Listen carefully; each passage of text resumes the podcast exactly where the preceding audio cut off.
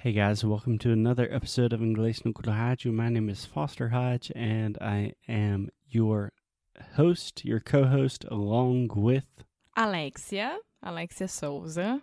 And yes, you are my co host. I am your co-host, your co-pilot, your co-partner, or just your partner.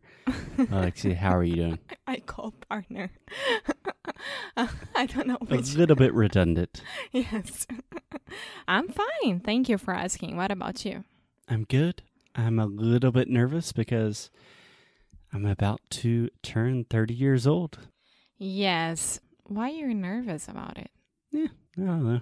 I feel like you are supposed to be. Uh, it's a good time to be reflective, and that's what we're doing. We're reflecting. Yes, we are. And most of people use. so, if you listen to the last episode, Alexia said most of people, and I corrected her. And the correct way to say this in English would be you can take out of you can take out prepositions. most of people.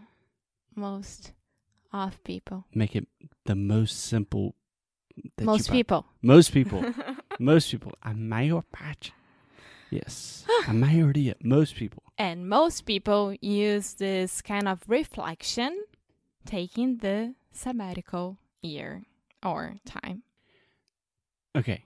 So you were saying that a lot of people, when they need to reflect, they take time off. Yeah. Right? Okay. So we have been talking about what to do before you turn 30, all of the things that you need to check off your list. And one of the things that was reappearing on a lot of different lists and websites was take time off. More specifically, take a sabbatical. So the word sabbatical originally comes from academics, and that is, for example, if people are writing a book or something like that, they have a year that they don't have to teach, and they have time off to concentrate on something that's a little bit different. They're not exactly working, and they have time off to focus on other parts of their life. Yeah, but nowadays people use this just to take time off and not work at all and stay out of touch. Yeah. So I think we can approach this in a couple of different ways. I'm not sure how you want to do this, but can I explain something quickly? Mm-hmm. Okay. So in the world of internet business owners, people that work on the internet like Us. us, yes, there is this idea that is kind of a 2.0 version of sabbaticals that is called mini retirements. What do you understand when I say that? Well, it's when you really get out of your work and just have time for yourself and do whatever you want to do, like hobby time. Yeah, hobby time is another way to say it. Yeah, I don't think it sells as well. mini retire hobby time. More or less, yeah, it's like a long vacation. So the idea is everyone in quote unquote normal society works really, really hard almost their entire life to reach retirement when they don't have to work anymore.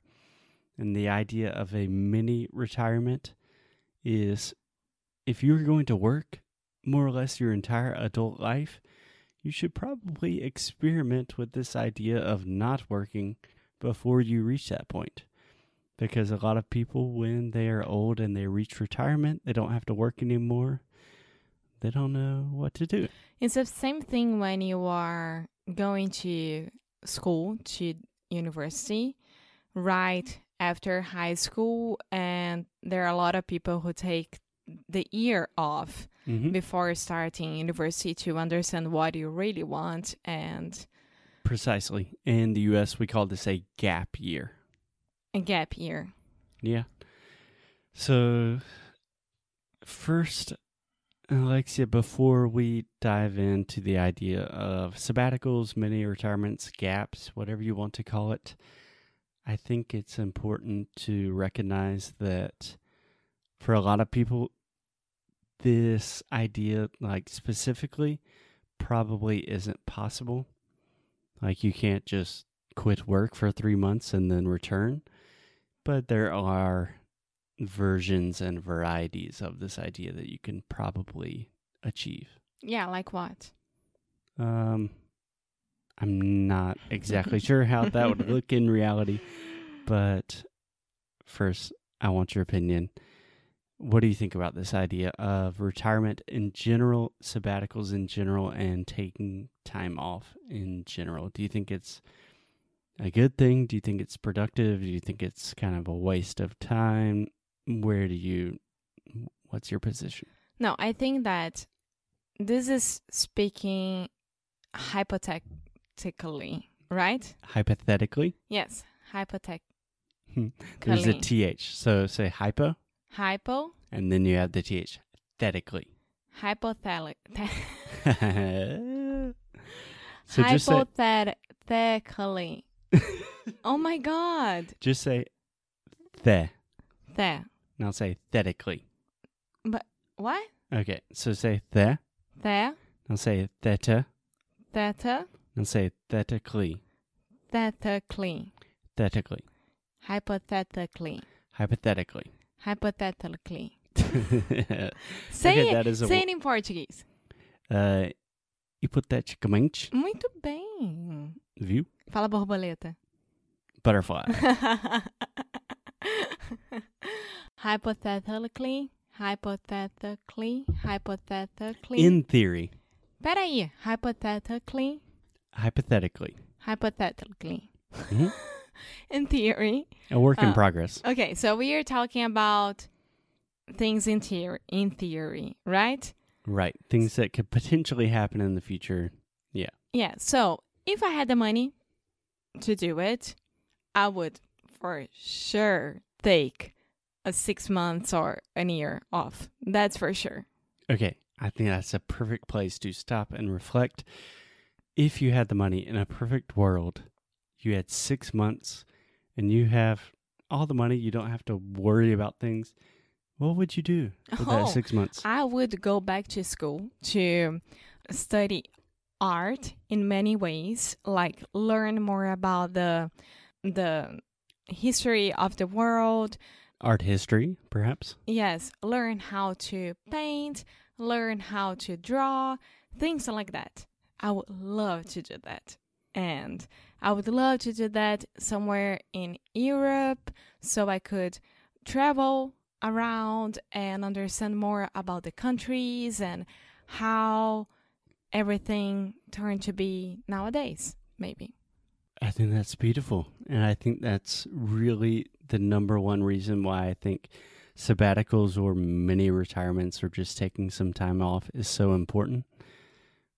What would you do if money was not an issue? You said you would study art history. Yeah. We've never really even talked about that. And we've recorded 450 episodes.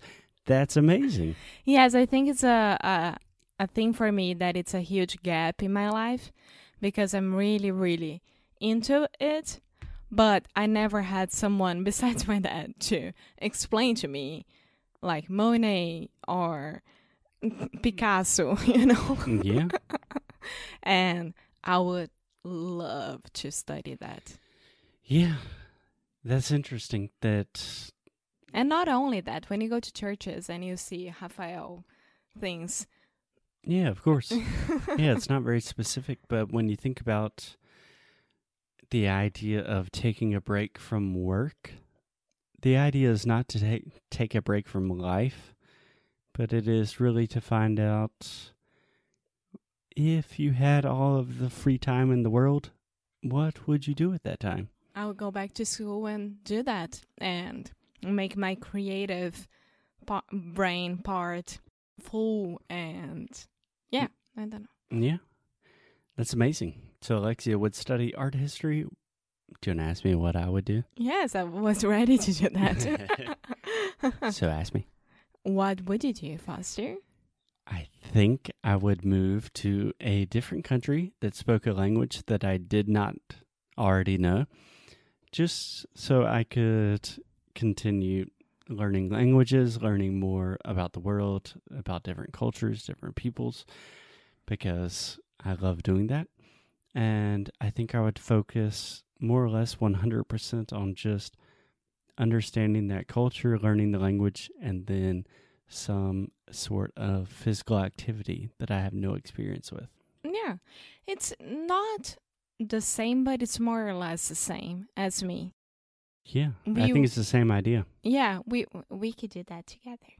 We would study, we would understand the cultural uh, situation of this part of the world and travel around.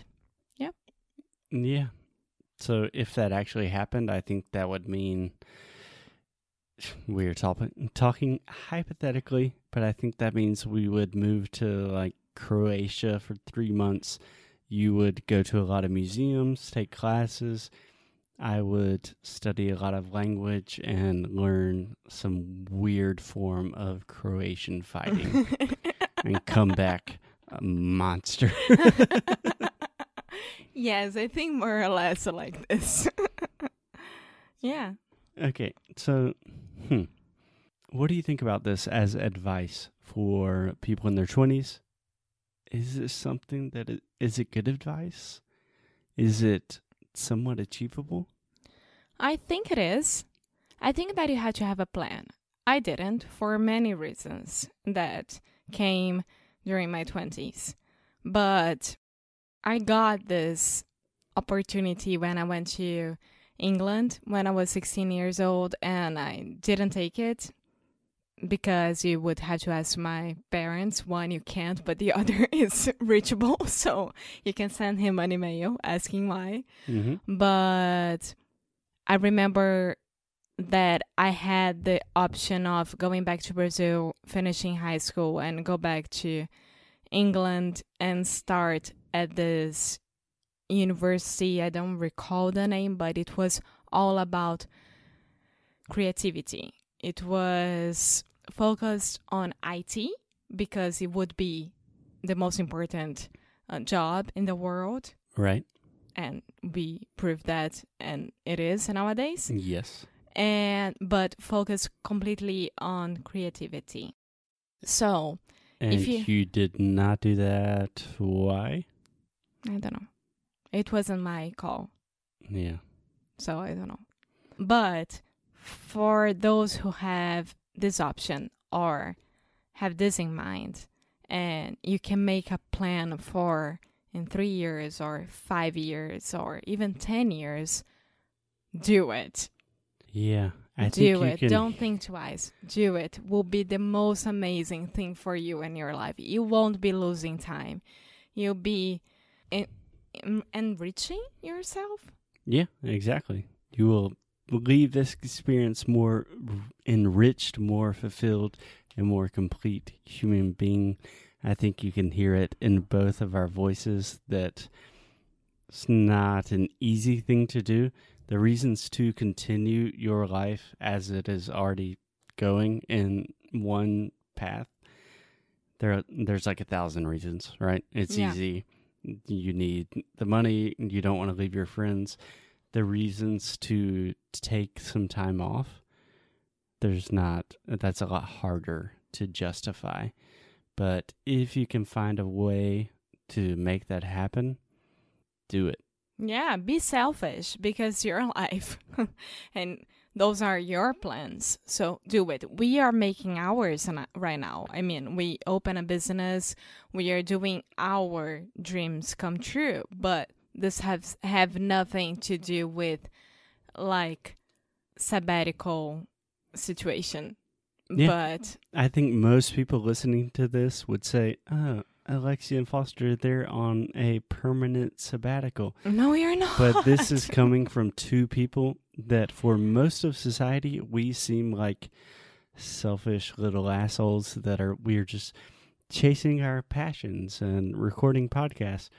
But as two people that are kind of doing that, my advice is still take some time off and do something that is totally unrelated to what you think you want to do in life. And you'll find out a lot about who you are, who you want to be. Yeah. Yeah. So do it. Go ahead. Start planning. It's not too late. Maybe one day we'll do it as well. We are planning. I have one week. I have three, so that's fine. okay, maybe Alexia is still in the game, but until then, you guys take it easy. As always, Happy keep up Friday. the good fight. Lose well. This is this Friday? Okay, happy Friday. We will see you guys soon. Bye.